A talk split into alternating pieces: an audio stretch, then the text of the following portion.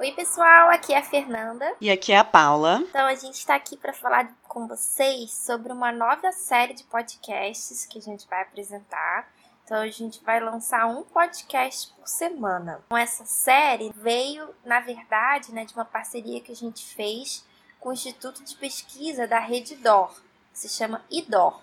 Então, eles estão provendo um curso de neurociências, neurociência translacional. Então, esse curso tem os eixos de sociedade, educação e saúde. E ao final de cada aula, o professor Roberto Lente, vocês lembram dele? A gente já fez um podcast com ele. Vai lá ver, é o Ciência para Educação. O professor Roberto Lente, cada vez ele entrevista um neurocientista diferente. Então, por exemplo, essa semana ele falou com o professor Vivaldo Moura Neto, que é lá da FRJ também. A conversa de hoje girou em torno do termo glia. Vocês já ouviram falar sobre glia? Então, gente, glia são células que estão presentes dentro do nosso cérebro e ajudam ao funcionamento do cérebro, né? É, assim como os neurônios. É, as glias geralmente são tidas como células de suporte, é, ou para um suporte nutricional, ou é, auxiliam na resposta imune. Então, elas ajudam os neurônios a é, sobreviverem no ambiente do, do, nosso cérebro. Tem diferentes tipos de glia. Tem os astrócitos, que levam esse nome porque eles parecem estrelas, então vem de astros. Os oligodendrócitos, que fazem a bainha de mielina. A bainha de mielina é uma bainha feita de gordura que envolve os axônios dos neurônios e facilitam a transmissão sináptica, deixam elas mais rápido porque a, a informação trafega mais rapidamente pelo axônio.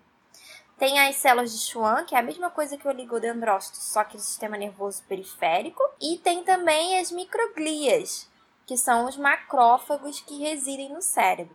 Então, eu vou botar aqui na descrição um link para uma videoaula do professor Roberto Lente que descreve tudo isso. Então, quem tiver interesse em saber mais sobre esse assunto, acesse esse link, que é um link de uma videoaula no, no YouTube, lá gratuito, e aí vocês podem aprender mais sobre isso. E eles também vão falar nessa conversa um pouco sobre sinapses. Então, gente, acho que não sei se todo mundo já ouviu falar de sinapses alguma vez na vida, né? Mas é um termo que os cientistas costumam usar com muita frequência. É, sinapses é simplesmente o encontro entre um neurônio e outro. E é onde o local em que a informação passa de um neurônio para o outro. Como a gente fala, né? É um terminal especializado que essas células de neurônio têm exatamente para passar a informação que elas receberam para a próxima célula, para o próximo neurônio. Então, na sinapse, né, isso é passado através da liberação de neurotransmissores.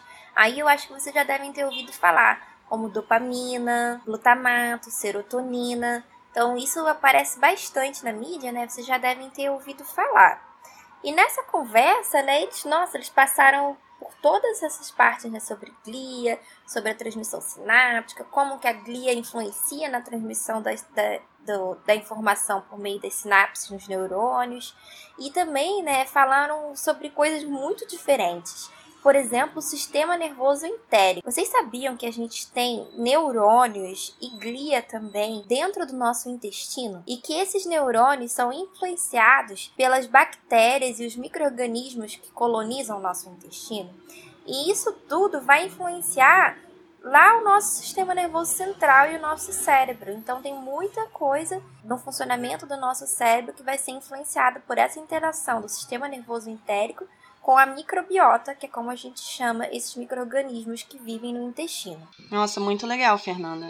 É, isso é um assunto muito novo, de uns 20 anos para cá, que está sendo extremamente debatido, porque é, as pessoas vêm achando, os cientistas vêm achando cada vez mais e mais links entre o intestino e o cérebro, né? É, por exemplo, dentro de doenças, dentro do contexto de doenças, dentro do contexto de neurotoxicidade. Então as pessoas estão cada vez querendo entender mais como que acontece essa conversa entre o intestino e o cérebro. Exatamente, ela pode influenciar, né, até na, na geração de algumas doenças, por exemplo, a doença de Parkinson.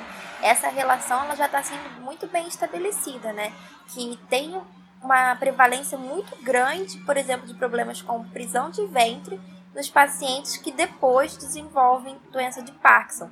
E parece que isso tem relação com a microbiota deles e que isso gera de alguma forma as modificações que vão levar à doença posteriormente. Bem, então essas séries, né, como eu falei, a gente vai apresentar semanalmente e esses episódios, vocês vão ver que eles têm uma duração um pouco diferente. Normalmente nossos episódios têm em torno de 30 minutos, mas esses são um pouco mais longos. Eles têm em torno de 50 minutos, até mesmo uma hora, porque é uma conversa mesmo do professor Roberto Lente com algum pesquisador convidado. Eu espero que vocês gostem, tá? Mais comprido, mas vale muito a pena ouvir até o final, porque ele trata de assuntos assim que são super inovadores e que estão super recentes e muito interessantes. Sim, gente, muito interessante. É uma grande oportunidade que o Neuropod está trazendo aqui para vocês. É, queria agradecer ao professor Roberto Lente por ter dado essa oportunidade para mim e para Fernanda. E é isso. Continuem com a gente para vocês saberem um pouquinho mais. Muito obrigada ao professor Roberto Leite, ao IDOR e todos os pesquisadores convidados nessa série, né, que vão deixar a gente gravar eles. Então, o primeiro, o professor Vivaldo. Até mais! Até mais, gente. Oi, professores. Antes de vocês começarem a conversa de vocês, eu queria pedir para os senhores falarem o nome de vocês para quem está escutando já conhecer a voz de vocês e saber quem está falando, por favor. Roberto Lente. Vivaldo Moura Neto. Onde você trabalha? E hoje sou diretor de pesquisa do Instituto Estadual do Cérebro Paulo Niemeyer, que é um hospital com atividade de pesquisa do Estado do Rio de Janeiro, do Secretaria de Saúde, aqui na rua do. É na rua Aston Luiz 47, é melhor. Pela rua do Resende entram mais pacientes. Na rua do Aston Luiz 47, bem no centro, perto da Lapa. Meu nome é Fernanda Barros Aragão. Meu nome é Paula da Silva Frost. E esse é o Neuropod.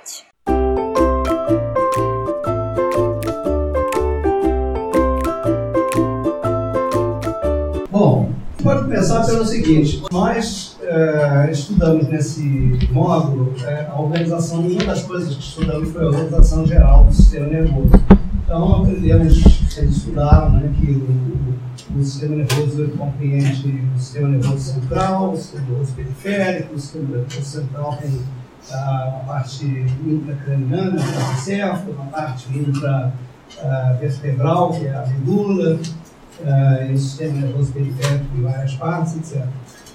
E, mas dizem por aí que existe um sistema nervoso uh, no intestino. Não sei se vocês sabiam disso. E aí eu queria provocar o Vivaldo, perguntando a ele o que ele acha dessa, dessa fake news ou não. É, é uma provocação intestinal essa do. Porque existe uma célula do sistema nervoso neurônio, todo mundo admite, mas o mais surpreendente é de que existem ali células da glia também. Deixa eu colocar um pouco de glia, o que é essa história da célula glial, no fim das contas. É uma história que começou, o nome glia é um derivado para nós do termo cola, de glue. E isso foi visto em 1854, 56, a data precisamente eu me lembro, por um patologista que, analisando o cérebro de um paciente para poder dar diagnóstico, ele viu que existia no cérebro, além do neurônio, uma massa celular que parecia uma cola para o neurônio. Era uma ideia, talvez, um pouco de uma estrutura conjuntiva, como a gente chama, esse sistema celular que serve de suporte para tudo. E dali veio essa ideia da glia, da cola, do glue, até que mais tarde, de fato, de fato, uh, o sistema nervoso toma importância com esses dois homens aí, o Camilo Golgi e o Ramon Icarral. O I, Y dele é como se fosse Ramon da Silva, tá certo? É uma pessoa só. Que às vezes a pessoa descuidadamente pensa que são dois, o Ramon e o Carral. Não. Naturalmente é um nome espanhol, vocês já perceberam, esse daqui é um italiano. E eles tinham uma briga bravíssima. Só pensavam os dois, evidentemente, nesse sistema nervoso central, mas o fato é de que os dois foram marcantes, porque descreveram as células do sistema nervoso. Só que o italiano, o já achava que o sistema nervoso era um sistema de retículo, e essa rede que ele chamava. Enquanto que o nosso amigo Carral, o espanhol, dizia que o sistema nervoso era celular. Então ele mostra pela primeira vez as chamadas células gliais no sistema, no sistema celular dele, as células da cola, que serviam como suporte para os neurônios. E essa foi uma péssima fama que o sistema glial teve. Foi descrito pela primeira vez pelos próximos do Carral. O Carral disse: não, o sistema é celular. Isso rendeu uma briga, isso desde 1890, mais ou menos, uma briga entre os dois bravíssimos. E o italiano Boggio odiava o Carraro, porque dizia coisas diferentes dele. O espanhol, evidentemente, todos sabem que o espanhol não é muito fácil de conviver, também é brigão, mas moderava isso para tirar partido dessa briga a seu favor. E piorou tudo quando os dois ganharam o prêmio Nobel, em 1906, ganharam juntos o prêmio Nobel. Foram os dois para Estocolmo. Um tinha 70 e poucos anos, o outro 50. E quando eles vão entrando, o rei que os recebe diz: chega a nova, a nova ciência, e abraça o cavalo. Chega a velha ciência, que abraça o, o italiano. Pau da vida, foi para o discurso de agradecimento e esculhambou na frente de todo mundo com o Carral. Quando chegou a vez do Carral falar, danado do espanhol, só falou elogios, porque o Borges é isso, espetacular, o diabo. Foram para casa com os seus diplomas e suas medalhas, o dinheiro repartido. Aí no dia seguinte o Carral soltou os cachorros cima. É um incompetente, não sabe nada, não defendeu nada, e ficou nessa história. Os franceses não gostavam do Carral, gostavam do Borges. Os alemães gostavam do Carral, porque na época não se publicava em inglês, se publicava em, em alemão.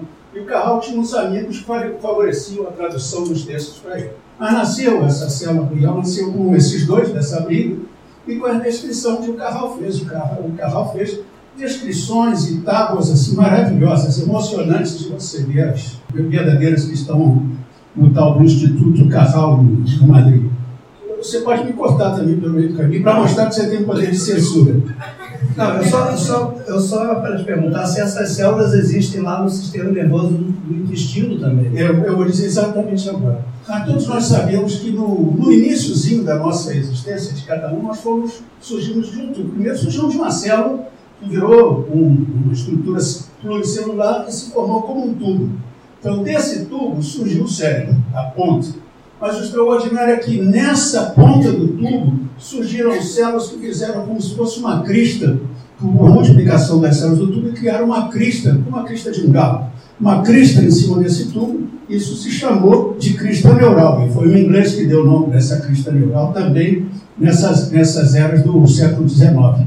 E essas células da crista neural, elas migram durante esse desenvolvimento para a formação da cabeça e do corpo, elas migram da crista e vão ocupando as nossas faces, por exemplo, as cartilagens. Quer dizer, quando você se olhar no espelho e disser como eu sou bonita ou como eu sou bonito, deve isso às células da glia, da glia da crista neural, porque são elas que dão essa, essa formação, vamos dizer, cartilaginosa, muscular quase. Os melanócitos, né? Então, todas essas, essas características. E descem, vão lá pela garganta da gente, né, o esôfago, e vão colonizar o estômago, colonizar o pâncreas e colonizar o intestino. E essas células que estão lá, elas formam a glia e o neurônio. São ambos derivados da mesma célula progenitora que veio desde a crista neural migrando. E esse é um tema do qual eu gosto muito. Posso falar aí um pouquinho? Olha, eu tenho a vontade. É porque a glia do sistema nervoso etérico e ela é diferente, divergente um pouco da, da origem da glia do sistema nervoso periférico, evidentemente da central. Mas se você analisa as propriedades bioquímicas, é, celulares, neurotransmoduladoras da glia do sistema nervoso entérico, são exatamente as mesmas que você encontra no sistema nervoso central. Ô Vivaldo, o que faz esse sistema nervoso entérico no intestino? Esse sistema nervoso entérico no sistema tem duas, duas coisas importantes. A primeira é controlar a atividade do sistema nervoso. E, na nossa interpretação, né, isso não está publicado, depois não vamos publicar no meu paper? É, na nossa interpretação, essas células gliais elas são as origens, ou a origem, dos neurônios do sistema nervoso entérico. Porque quando você vai para a cultura, deixa eu mostrar aqui, essa é uma célula glial entérica. O Roberto Leite, se visse isso, ele podia dizer, deve ser uma célula glial do sistema nervoso. É parecida, a mesma cara. Elas têm uma membrana, que é pouco individualizada, um citoplasma, que é todo marcado com um marcador típico de célula glial, e um núcleo bonitão, assim, azulado. Tá certo? E essas células, elas têm algo de extraordinário. Isso são células do sistema nervoso, na de camundongo, sistema nervoso de camundongo, entérico. E esse sistema agora, quando eu faço marcação para ver quem é glia, quem é neurônio, eu vou encontrar células que têm a dupla marcação, que elas podem ser um neurônio ou podem ser uma glia, passos à frente da diferenciação. Então, existem essas células que são progenitoras. E o que elas podem fazer? Uma das coisas super importantes nesse caso da célula entérica é que ela obedece ao sistema de microbiota. Você já ouviram falar da microbiota? Que são esses micro-organismos que frequentam o nosso intestino. Lá naquilo que o vulgo chama de merda, que estão lá dentro, que a gente elimina. E hoje existem terapias de você ter fezes encapsulada e oferecer para o indivíduo, evidentemente o indivíduo normal, oferecer para um indivíduo que não está bem, que tem problemas de infecções, traumas intestinais. Ô, Vigão, e, e, qual o papel dessa microbiota em relação ao sistema nervoso entérico? Essa, não só do sistema nervoso entérico, mas também do sistema nervoso central, porque são bactérias que estão ali dentro e as moléculas que elas lideram, essas bactérias, elas caem na circulação e vão, evidentemente, interferir no cérebro. E elas têm um papel importante, hoje se acredita mesmo, no envolvimento com uma série de disfunções do sistema nervoso central. Inclusive psiquiátrico? Inclusive psiquiátrico. Prisão de ventre está tá Foi bom, não, foi bom você colocar isso, porque hoje, tudo que eu estou dizendo agora é extremamente recente, não é seguro, mas é o que você encontra na literatura boa. Há boas suspeitas de que a, a, a prisão de ventre, a constipação, é claro que não é ficou constipado dois dias, três dias, porque comeu muita farinha. Não é isso. O indivíduo que tem a constipação como um traço constante do funcionamento, na idade aí mais avançada, quase terceira, esse indivíduo quase sempre tem sinais da doença de Parkinson. Então, se atribui a uma das funções ou disfunções da glia entérica um sinal para a doença de Parkinson. Então, isso é um fato. É, é um fato também para desequilíbrios, evidentemente, emocionais que o indivíduo possa ter, porque se você consegue pegar um animal e retirar desse animal, matar bioquimicamente as células gliais entéricas, ele começa a ter problemas de comportamento problemas de saúde física e de comportamento mesmo, de movimento. Eu me recordo disso que é pouca gente hoje lida com essa história. Contei para o Roberto, ele autorizou para eu contar aqui. Eu fiz colonoscopia, como todo homem da minha idade, eu tenho 73 anos, tem que fazer colonoscopia pelo menos duas vezes, duas vezes a cada dois anos. E aí, quando terminou, o médico disse para mim: Olha, seu Bival, só tem uns pólipos aí no intestino que eu arranquei e vou mandar para o exame da patologia. Eu disse, depois que sair da patologia, o senhor pode me passar a amostra que eu quero ver se tem célula glial desses pólipos? Ele ficou indignado, célula glial no intestino? Ele, infelizmente ou felizmente temos célula glial no intestino. Isso é verdade. Ivaldo, é, é, você vê que essa informação é informação super nova. Quer dizer, pouca gente sabe que você tem uma, um, uma rede neural tão complexa e toda a parede vai do estômago até o intestino. É claro que é, é, essa rede neural tem um processamento sináptico muito complexo, muitos neurotransmissores, células gliais, como a gente acabou de falar. Mas aí eu queria voltar um pouco para o sistema nervoso central e, ah. e perguntar a você, Vitor, o seguinte: antigamente, como você mesmo disse, se atribuía à glia uma função meramente coadjuvante de suporte, suporte metabólico, suporte trófico, etc. Atualmente, já se sabe que a glia participa até do processamento sináptico. Em que medida isso ocorre? E por que é importante conhecer a, o papel da glia na transmissão sináptica? É, é, verdade, a glia tinha um papel menor desde a época do Carral, mas havia uma coisa extraordinária com o Carral. Ele realmente foi um sujeito brilhante, porque o que ele não conseguia pelas condições de final de do século XIX e sobre o início do século XX, que ele não conseguia demonstrar experimentalmente, ele predizia, ele disse, olha, eu não estou conseguindo mostrar, mas isso deve ser assim. E hoje o que nós fazemos é dizer que Carral estava cheio de razão. E ele apontava para a célula real da época, que ele descrevia, de que elas podiam ter também a capacidade de liberar moléculas na circulação. E essas moléculas que saíam da célula glial são fundamentais ou eram fundamentais, hoje sabendo que de fato sabemos que de fato são, para poder contribuir para o desenvolvimento do.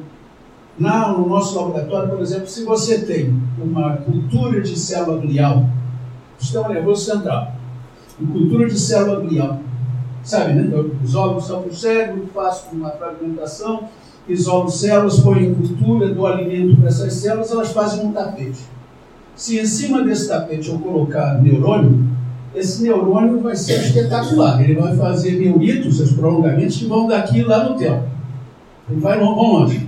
Mas se eu colocar em cima de um tapete, que, por exemplo, são fibroblásticos, outras células constitutivas, por exemplo, células musculares, esses neurônios morrem com dois, três dias, porque não há substância trófica liberada para poder fazer o, o, o neurônio crescer bem.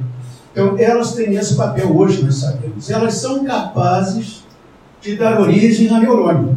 Isso escandalizou esses neuronais. Escandalizou quando viram, não, há uma glia radial, que é uma glia que, no cérebro da gente, que desde o ponto de origem ela cresce um prolongamento, vai crescendo esse prolongamento, e em volta desse prolongamento os neurônios começam, se envolvem e vão caminhando. Então ela serve para o neurônio sair do ponto inicial e ir até a outra extremidade do cérebro e ali se alojar. Ah, tá vendo? Então ela só ajuda o neurônio. Desgraçadamente, como diria um bom espanhol, não. Elas, depois que fazem isso, encolhem prolongamento e podem se converter em neurônios. É verdade ou mentira? Pura verdade. Tá. Então veja só que é uma célula que tem essa capacidade de gerar neurônios. Quando, e no intestino isso parece que é fundamental, porque evidentemente não há uma estrutura tão mais injuriada, digamos assim, que o intestino. Imagina tudo que se passa ali dentro. Isso é injúria pura contra aquela parede do intestino. E as células gliais que estão nessa parede, nos blocos dessa parede, elas sofrem essa injúria. E quando a célula glial sofre essa injúria, ela tem uma capacidade de se converter em neurônio para poder proteger o intestino da perda de neurônio. Isso é uma coisa espetacular. Não, não se sabia muito bem isso. Hoje se sabe, em vivo, se o sujeito injetar uma droga no, no intestino do bichinho, isso não se faz em humano ainda. Ainda. Se injetar uma droga no bichinho, essa droga vai matar as células gliais. Os neurônios dele vão funcionar mal. Mas se você der essa droga numa certa fase do desenvolvimento, a glia toda começa a se converter em neurônio para ter neurônio no intestino para fazer o intestino funcionar. Então é um papel extraordinário. No cérebro hídrico, eu disse aqui, essa glia radial. Radial porque ela tem um braço que se alonga e o neurônio roda em volta dela. Ela é capaz de liberar moléculas. Existe uma glia, que na verdade não é glia, eu acho que é um apelido. O professor aqui de um anatomista pleno pode até me corrigir, que não é glia, é chamada microglia. Né? Não é uma glia, ele recebeu esse nome como um apelido, porque na verdade a microglia é da família dos chamados macrófagos. Já ouviram falar de macrófagos? São células que matam, comem o que é resto que esteja sobrando no nosso corpo, certo? Qualquer região do corpo eu vou ter macrófago. Se eu tiver uma morte celular, o macrófago vai lá, parece com a, com a glia, parece com uma glia é uma célula largona, e ela vai lá e envolve essa droga, essa molécula, essa célula, e uh, digere quimicamente essas células que estão mortas, isso quer dizer. E no cérebro, quando nós éramos pequenininhos, ainda nem sabíamos que nascer, essas células macrofágicas entraram no cérebro e se instalaram no cérebro. E tem essa função no cérebro, são chamados macrófagos residentes no cérebro, ou microglia. E o que é interessante é de que a gente sempre acha que a microglia está ali para acabar com tudo. Mas muitas vezes a microglia libera moléculas que ajudam o sistema a se desenvolver. No caso de neurônios, de tumores, eu posso falar de tumor aqui? Ou é proibido? Pode? Então, falando de tumor, não, porque às vezes choca um pouco tumor no cérebro. O tumor no cérebro, glial, lamentável de lhes dizer, é, via de regra, fatal. Não tem saída ainda hoje. Então, no cérebro existem essas células tumorais, que fazem o tumor mais grave de todos, que é o glioblastoma, um tumor fatal. Mesmo. Quando você viu que está com um glioblastoma, aquele negócio que está te incomodando, o médico vai te retirar o tumor você vai ter um ano, um ano e meio de vida, de sobrevida. Infelizmente é a verdade. Por quê? Porque mesmo quando ele retira, existem moléculas de célula glial que estão disseminadas no cérebro, elas são invasoras, e aí elas começam outra vez a proliferar, as chamadas células tronco do glioblastoma. E o que tem de interessante é que o tumor no cérebro, tudo que eu estou mostrando aqui é praticamente de camundongo. Então, o cérebro de camundongo. No outro lado, no outro hemisfério, vocês já viram que todos têm dois hemisférios. Né? Dois hemisférios. Tem o tumor de um lado, no hemisfério. As células da microglia que estão no outro hemisfério são atraídas e vão migrando para entrar no tumor e invadem o tumor. Aí você diz, opa, vai diminuindo. Não. Elas liberam moléculas que alimentam o tumor e ajudam o tumor a crescer. Percebe esse negócio? E evidentemente que o tumor libera moléculas que estimulam a microglia no seu papel. Tudo no cérebro é uma boa troca. Não é uma toma lá da cá, é uma boa troca. Se eles, os macrófagos têm a função de matar as células doentes, como é que no tumor eles se alimentam? Porque na verdade esses, esses macrófagos são os macrófagos do cérebro, são exatamente os macrófagos que eu dei no corpo. São super parecidos. É porque os macrófagos, também, como a microglia, eles possuem fases de, de, de diferenciação. Quando eles entram no tumor, essa microglia entra no tumor, as moléculas do tumor fazem esse, essa microglia adquirir uma nova função, que é a função de produzir novas moléculas que alimentam o tumor, quer dizer, favorecem o tumor nesse sentido. É interessante que uma coisa importante a gente saber que tudo no nosso corpo é extremamente cooperativo. Não existe uma situação de uma célula isolada, fazendo, não ela dá uma resposta porque as células vizinhas a levam a responder desse jeito. Não há nada. Ah, vamos dizer, não, mas no tumor, por exemplo, outro negócio que não tenho ler, mas no tumor, no cérebro eu tenho vasos sanguíneos. E as células que fazem o vaso sanguíneo são fundamentais para tudo que se passa dentro do cérebro. Elas contribuem também para isso. Eu queria levantar uma questão um pouco diferente, que vai ser é, de interesse especialmente do pessoal de educação, que é o seguinte, é, é, todo mundo sabe que a transmissão sináptica tem um efeito relevante na, digamos, na memorização, vamos dizer assim, ou na, na representação é, de informação, ou na consolidação da informação que vai passando pelo sistema nervoso central. É, então, é, você tem uma sinapse, essa sinapse pode ser fortalecida, pode ser enfraquecida, e até há bem pouco tempo se, se considerava que a sinapse era construída de dois elementos, um elemento pré-sináptico e um elemento pós-sináptico. Mas não, atualmente o conceito vigente é o conceito de sinapse tripartite. Não sei se vocês já ouviram falar. A sinapse tripartite tem um terceiro elemento, que é uma célula glial. É um astrócito que engloba aquela, aquela estrutura sináptica e que não só tem um papel trófico, quer dizer, de remoção do excesso de neurotransmissores, etc., como secreta moléculas que participam da informação, da transmissão de informação. Então você pode ter um bloqueio da informação entre dois neurônios, um bloqueio parcial, um bloqueio completo, uma, um aumento da neurotransmissão. Então, na verdade, a, a sinapse tripartite representa hoje é, o grande exemplo de processamento de sinal dentro do sistema nervoso. Isso deu para a glia uma, uma relevância ainda maior do que, é, que ela tinha. Ela deixou de ser a cola, é, a, o instrumento metabólico de suporte dos neurônios, e ela passou a interferir no processamento de informação. Isso é super relevante, é uma coisa que é legal vocês explorarem posteriormente, que é esse conceito de sinapse tripartite dois neurônios se comunicam, mas eles são envolvidos, envoltos por uma, uma astrócito, uma célula glial, que é, é, meio que regula ou, ou, interfere na transmissão de informação. Né? Isso deu uma, uma conotação de, de alta relevância a essa, esse segundo tipo de célula glial, que é o astrócito. E agora eu queria pedir ao Rivaldo que falasse sobre o terceiro tipo que a gente não mencionou, que é o óleo dendrócito. O que, que você poderia nos dizer sobre o óleo dendrócito? Por exemplo, só estica o teu braço para mim. Então nós dois somos aqui dois neurônios se tocando. A primeira das coisas que existe é nesse prolongamento do neurônio, que a gente chama de axônio, o axônio dela, nós vamos ter uma população de células, um subtipo de células gliais, que são chamados oligodendrócitos. Os ólidos pequenos são células de tamanho pequeno comparativamente ao astrócito, são essas células que servem para envelopar o neurônio com seus braços e impedir, evidentemente, a dispersão da informação. Porque poderia ter essa dispersão, imagina um emaranhado de células que existem no cérebro, isso pode se dispersar. Então ele protege. E são células, evidentemente, que têm a capacidade de gerar o que nós chamamos de mielina. Já ouviram falar da mielina?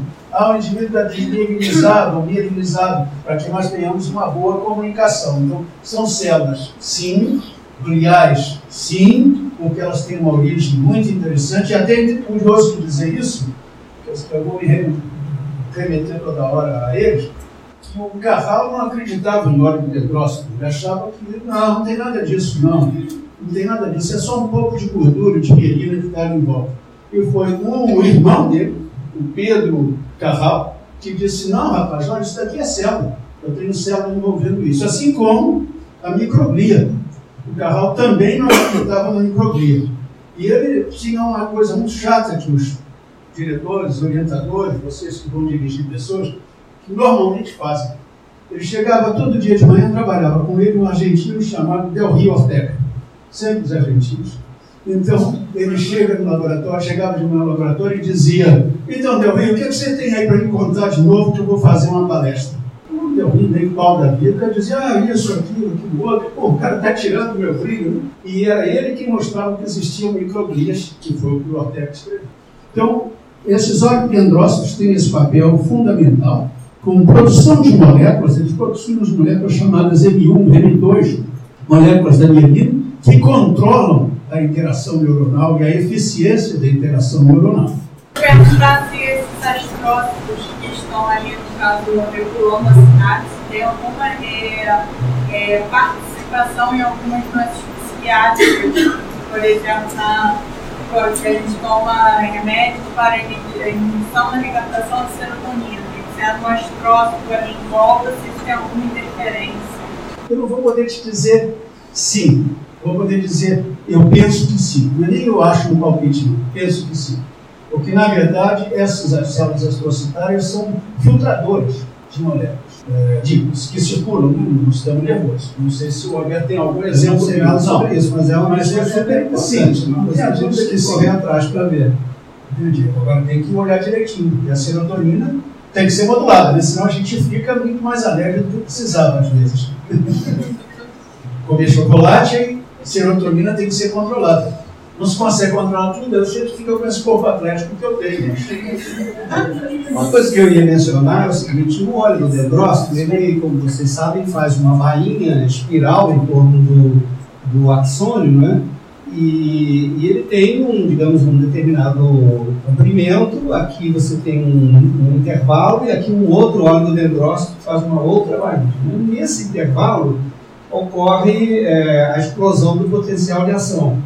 E o potencial de ação na, eh, numa fibra mielinizada, ele pula de um nó para outro, de um intervalo para outro.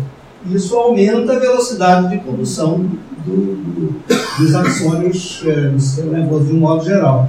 Essa foi uma estratégia da evolução para é, não precisar aumentar o diâmetro do axônio, que era a única maneira que nos vertebrados existia para aumentar a velocidade de condução, é, então, ele, a evolução conseguiu achar uma solução, entre aspas, porque não é intencional a evolução, é, de aumentar a velocidade de condução sem aumentar o diâmetro do axônio.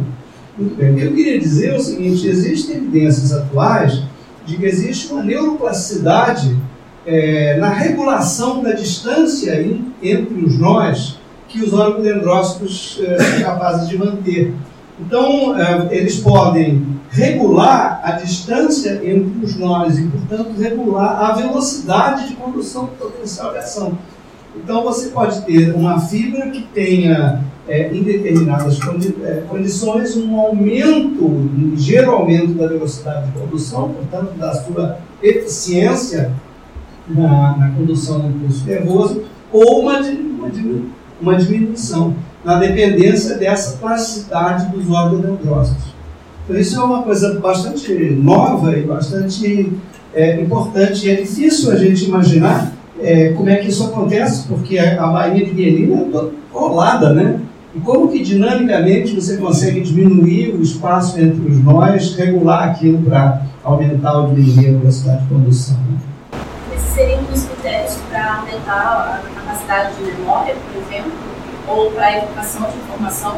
Não, não é tanto relacionado à capacidade de memória, porque capacidade de memória é mais relacionada à, à transmissão das, da sinapse, né? Então, se você, você, você, se você tem uma sinapse mais estabelecida, consolidada, ela, é, ela tem uma memória. Agora, no axônio, o que você tem é a transmissão da, da informação de, de, uma, de um neurônio para outro. Não chegou na sinapse, está ainda na fibra. Só que você pode regular a velocidade dessa transmissão pelo óleo dendrócito. Isso significa que você poderia ter uma, uma eficiência maior na, na velocidade de, de, transmissão das suas informações. É diferente da, da questão da memória, que se, se refere a, a digamos, a, a, a, consolidação daquela informação, a manutenção dela disponível para utilização pelo sistema nervoso. É apenas a velocidade de, de, de processamento. Professor, é, até onde eu sei, é papel da, das células da glia na questão da, da bainha de melanina, por exemplo, da esclerose múltipla, que ainda não existe, até onde eu sei, uma justificativa. Na sua percepção, o que seria uma das causas, como isso pode ocorrer, ou alguns biomarcadores que demonstram isso? Existem algumas evidências seguras, não com certeza, mas seguras? Olha, fundamentalmente são disfunções genéticas.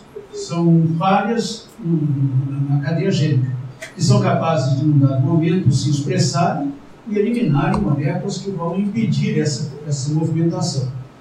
No momento não se sabe nada para isso, para enfrentar isso.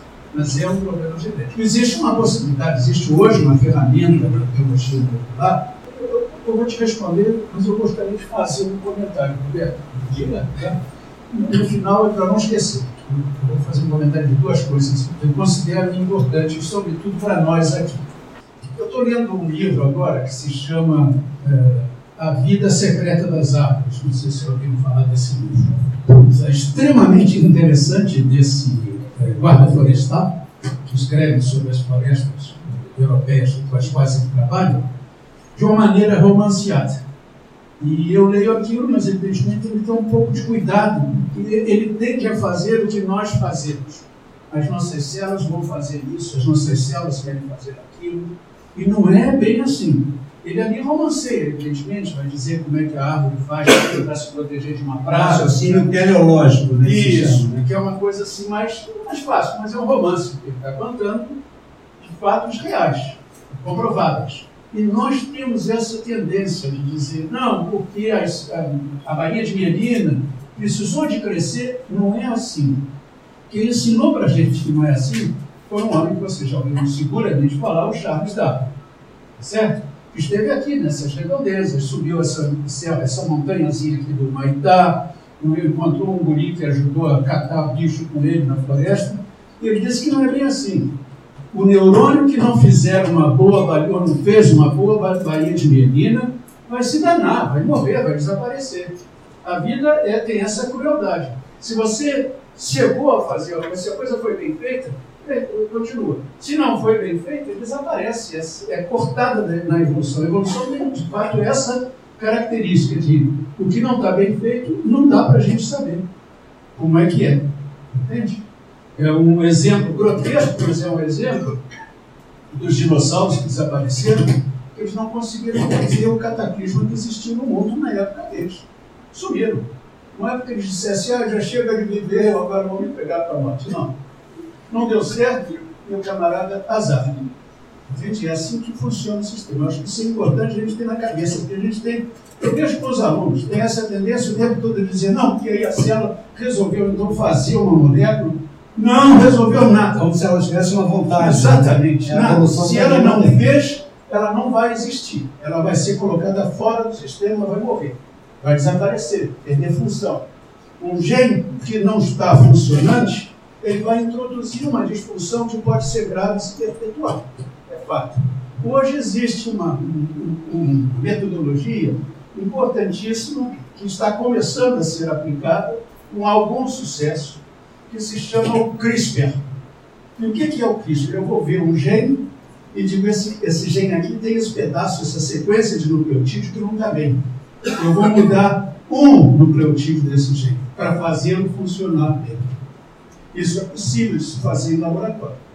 Não é possível de se fazer isso no humano vivo ainda. Mas a gente vai chegar lá. É preciso acreditar no homem. O homem é teimoso, certo? E é capaz de chegar lá. Então, isso é uma alternativa, eu veria, para frente, para doenças como essa, para doenças as chamadas ELA, certo? A esclerose lateral amiotrófica. Não tem muita saída ainda porque se esbarra no gene. Esse é um grande problema. É um problema, por exemplo, para câncer. No câncer, se você conseguir mexer no gene, estão, são vários genes mutados, e que são os genes que, por mutação, contribuem para o câncer, se você conseguir mexer nisso, você vai fazer. Você imagina que hoje, e sobretudo um câncer no cérebro, imagina que você tem que ir lá no cérebro do indivíduo. Isso não é, não é brinquedo. Eu ia perguntar qual é o disparador para essa eficiência na, na transição. Você estava falando que tem uma eficiência. Ah, do, do órgão necrótico? É. Não se sabe, ou eu não sei, não sei qual das duas hipóteses. o fato é o seguinte: as evidências mostram que o espaço internodal varia em um axônio ele não é fixo. E essa variação parece estar relacionada à, à otimização, quando ela ocorre, da velocidade de produção do impulso nervoso. Mas eu não sei mais sobre, sobre isso. A questão interessante é o seguinte: o que eu estou dizendo não é que você tem um organismo com distância maior, internodal, e um outro organismo com distância menor, e isso foi fruto da evolução. Eu estou dizendo que em um indivíduo é assim, mesmo, mesmo organismo, portanto, isso não estou falando de evolução. Isso. Eu estou falando da vida, da fisiologia do organismo. Existe uma, uma variação da distância intermodal, portanto, uma regulação dinâmica da velocidade de transmissão, de, de condução do impulso Mas que é evolutiva. Sim, é uma, é uma propriedade evolutiva. Agora, para que, que isso serve? Como que isso é usado pro, fisiologicamente? Eu não sei. Eu não sei se porque isso é uma informação muito recente, a plasticidade dos órgãos dendrócitos. Porque se acreditava que não existia plasticidade dos órgãos, dos órgãos dendrócitos em um indivíduo. Aquilo enrolava aquela mielina, ficava aquilo parado ali, e aquela fibra era muito mielinizada, a outra era menos, a outra não era. Mas a, a, o que se sabe hoje é que isso tem uma dinâmica muito ativa. E isso pode ser muito importante para, uh, por exemplo, você definir questões como é, a otimização da do processamento de informação por um indivíduo, por outro indivíduo. E, se a gente conseguir descobrir em que condições é, você pode aumentar a velocidade de condução de um axônio, esse pode ser um mecanismo de intervenção para você facilitar esse processo. Mas acho que a gente ainda está longe disso. Diga lá. Existe como você avaliar isso em vivo, eu acho que não. Acho que isso só foi feito, eh, foi demonstrado em cultura ou é, é, em animais de experimentação. Em humanos, eu acho que isso não, não se porque você não tem instrumentos para chegar resolução, é, para chegar nesse nível microscópico no cérebro humano. Não, a questão é interessante, Roberto, saber se evolutivamente, por exemplo, a aquisição de mielina foi uma aquisição de progressão evolutiva né? Quer animais mais inferiores que não tivessem mielinização de certos circuitos e funcionavam bem. E à medida que se ganhou a mielinização, ganhou-se também um, traço evolutivo maior. Isso sem dúvida. Por exemplo, os invertebrados, é, de um modo geral, não possuem mielina. E a, o que, a, a maneira como eles conseguiram, na evolução dos invertebrados, aumentar a velocidade de produção foi aumentando o calibre do axônio. E quando você aumenta o calibre do axônio, aumenta a velocidade de produção. Só que, por isso que surgiu uh, os axônios gigantes da Lula, por exemplo, que foram uh, estudados pelo Hodgkin e Huxley, dois ingleses, ingleses que ganharam o prêmio Nobel, descobriram um mecanismo iônico de potencialização, usando os axônios gigantes de Lula, que tem axônio de um milímetro, assim, dá para você ver o olho nu e tal. Bom, só que isso levaria um, a um sistema nervoso monumental, entende? Então, como disse o Vivaldo, lá, lá pelas tantas na evolução, eh, uma mutação maluca foi lá e criou o órgão dendrócito capaz de mielinizar. E isso foi um grande sucesso na evolução, porque permitiu que aqueles organismos pudessem, que, que tiveram essa, essa mutação, é, pudessem aumentar a velocidade de produção sem precisar ter axônios gigantes. E isso compactou muito o, o sistema nervoso, porque permitiu axônios menores, mas muito mais eficientes na transmissão, na produção dos impulsos nervosos.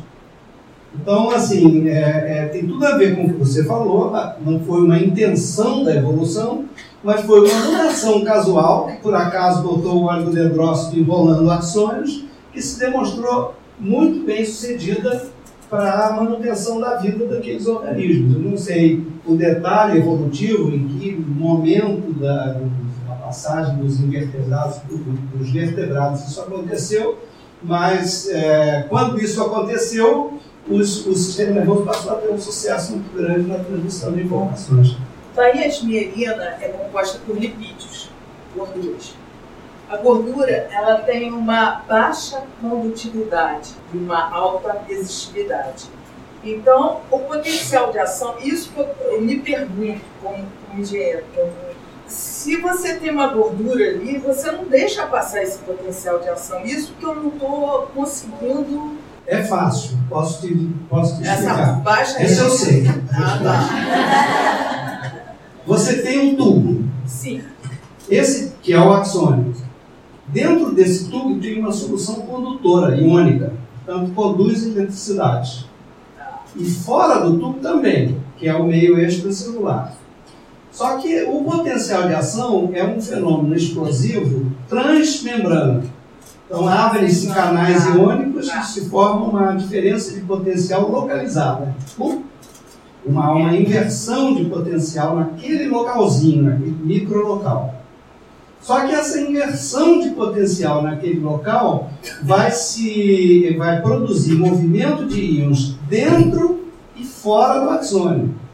E esse movimento de íons dentro e fora do axônio vai produzir um outro potencial de ação no local vizinho. E aí Passando isso... pela bainha. né? Não, estou falando de um ah, açônio não exato, para tá. começar a explicação. Então, a, a, a condução vai sendo uma série de explosões de potenciais de ação. Se você bota uma, uma bainha de mielina no meio, um ponto, um nó, um nó aqui que é desnudo, que não tem a gordura, depois outra bainha, outra bainha, então o que, que vai acontecer? A passagem do, dos íons vai se dar é, pulando. Então a condução vai ser tipo saltatória.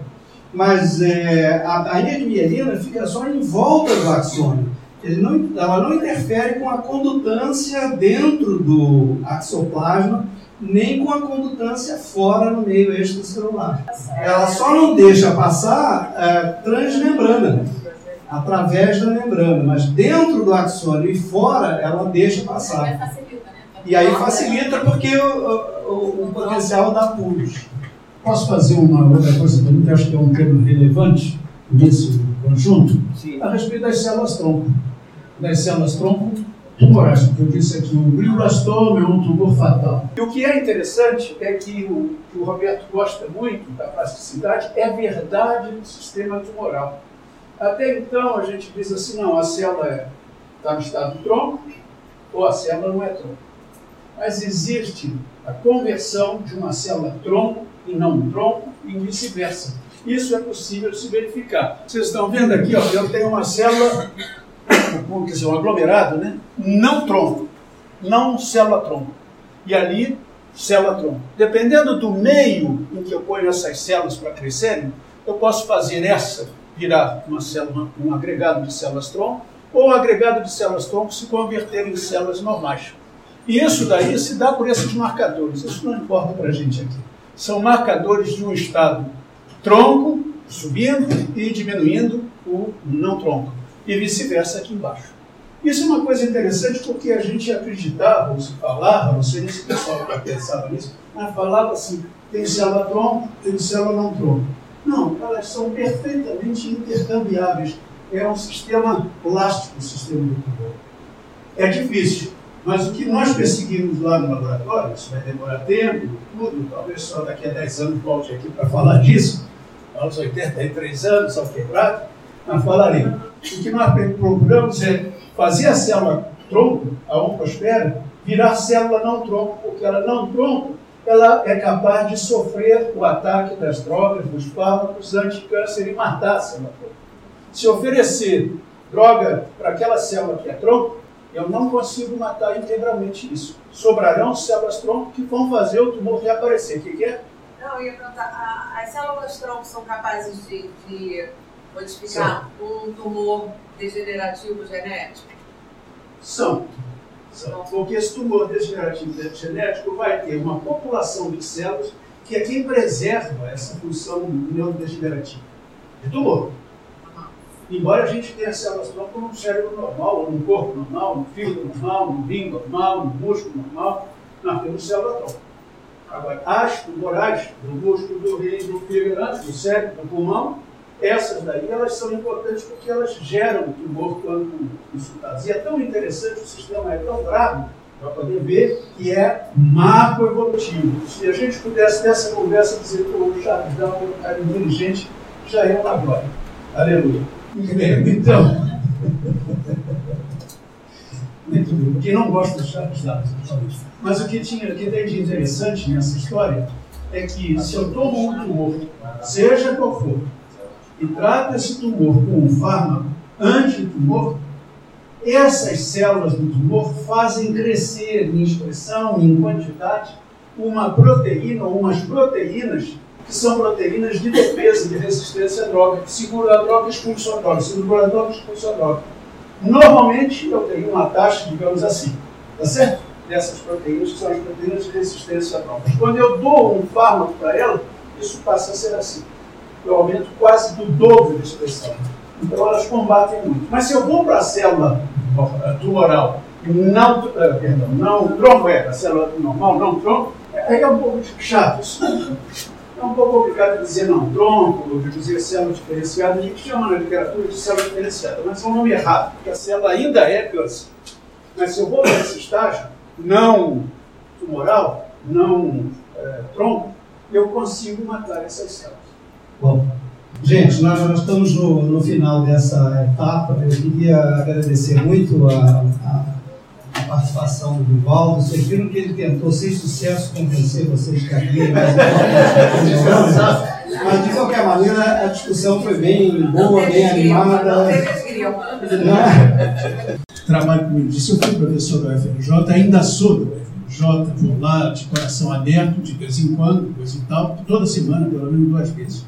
Mas eu trabalho no Instituto Estadual do Cérebro. Sou aposentado também, não posso ir todos os dias, porque a aposentadoria não paga essa super dedicação. Tem que arranjar dinheiro fora.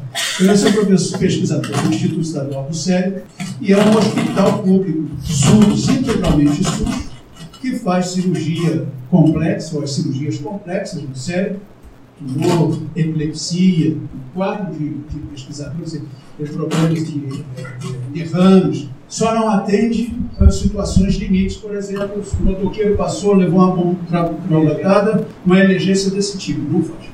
Mas é um hospital SUS. De modo até interessante, porque é uma espécie de parceria público-privada, porque não há funcionário público no hospital, embora ele seja um hospital da Secretaria de Saúde do Estado. Ele é administrado por uma OS, mas essa, essa OS recebe dinheiro e contrata o pessoal. Mas eu estou lá, se vocês quiserem um dia visitar, conhecer, um laboratório, fazendo pesquisa, fazendo o que eu contei aqui.